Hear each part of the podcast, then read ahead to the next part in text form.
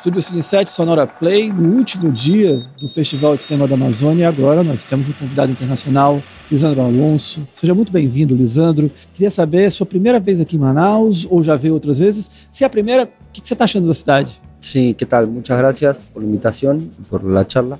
Sí, es la primera vez que estoy aquí en Manaus eh, y me encanta. Ya sabía que me iba a antes de venir. Siempre fue mi deseo como venir a conocer Manaus y más poder pasar la película dentro del marco del festival y en este teatro tan impactante que tienen por aquí. O sea que es puro disfrute. Essa é a primeira exibição do Eureka aqui no Brasil. É, eu gostaria que você falasse um pouquinho sobre o que, que representa trazer o filme para o Brasil, mas especialmente para a Amazônia, para o Amazonas, essa produção. Bueno, lo que pasa es que la película la filmamos en varios lugares, en España, en Portugal, en Estados Unidos y en México, pero tiene tres partes y una de las partes es protagonizada por Adanilo, que es un actor de aquí, entonces es un factor importante para él y para la difusión y quería que el estreno en, en Brasil pudiera ser con Adanilo presente y se pudo dar, o sea que me pone muy feliz por él, por el trabajo que hizo en la película y por la película también que llega a Brasil, pero primero aquí a Manaus. E eu, já que você tocou no nome do Adanilo, eu queria que você falasse um pouquinho sobre ele. Como é que você chegou ao nome dele?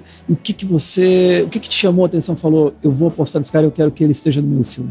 Porque la idea eh, original de la película era filmar en Amazonas, en algún sector del Amazonas. Después por, por de, de producción y de aportes y subsidios no conseguimos aquí Brasil, entonces tuvimos que irnos a México. Pero yo ya estaba encaminado porque había estado en la región en otro festival en Acre y ahí conocí a Sergio Carvalho y le había preguntado si él tenía conocimiento de algunos actores que tengan como más llegada a, a comunidades indígenas o pueblos originarios o de la zona y él me recomendó a Danilo y, y ya cuando vi el trabajo que hizo en la película de Sergio ya me, me, me gustó. A Danilo habla buen español, que eso también sumó mucho para que podamos comunicarnos y entendernos. É, o filme que o Lisandro cita é o Noites Alienígenas, pelo qual o Adanilo f- ganhou uma menção honrosa no festival de Gramado e depois outros tantos prêmios.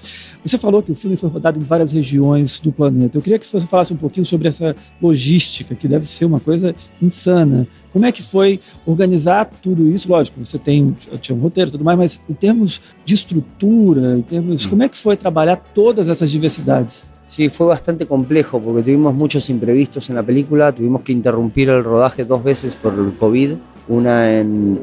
Estábamos a tres días de filmar en Madrid y cancelaron todas las autopistas, después cancelaron también los vuelos y, y demás cuando filmamos en México, la parte que representa a Brasil, y además cuando filmamos en Estados Unidos, en South Dakota, que filmamos dentro de una reserva indígena que se llama Pine Ridge, eh, también tuvimos golpes muy fríos. Estamos filmando a menos 32 grados bajo cero y el frío, la nieve nos, no- nos causó muchos, muchos problemas físicos y de logística.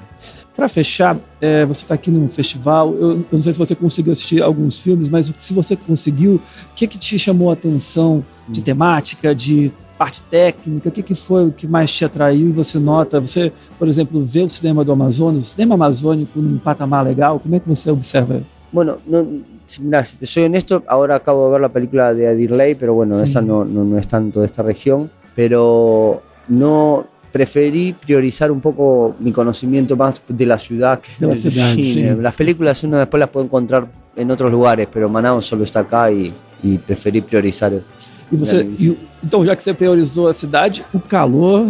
Ou, foi, ou tá tranquilo, assim? Você já pegou piores em algum Oh, sí, hubo unos días que estuvo un poco intenso, pero bueno, está bien, se, se- se sobrevive. Tá certo, Lisandro, eu vou te liberar que você deve estar na correria aqui, mas muito obrigado e sucesso com o filme. E esse foi mais um episódio aqui do Estúdio Cine 7 Sonora Play no Hall do Teatro Amazonas, Olhar do Norte 2023. Muito obrigado. É.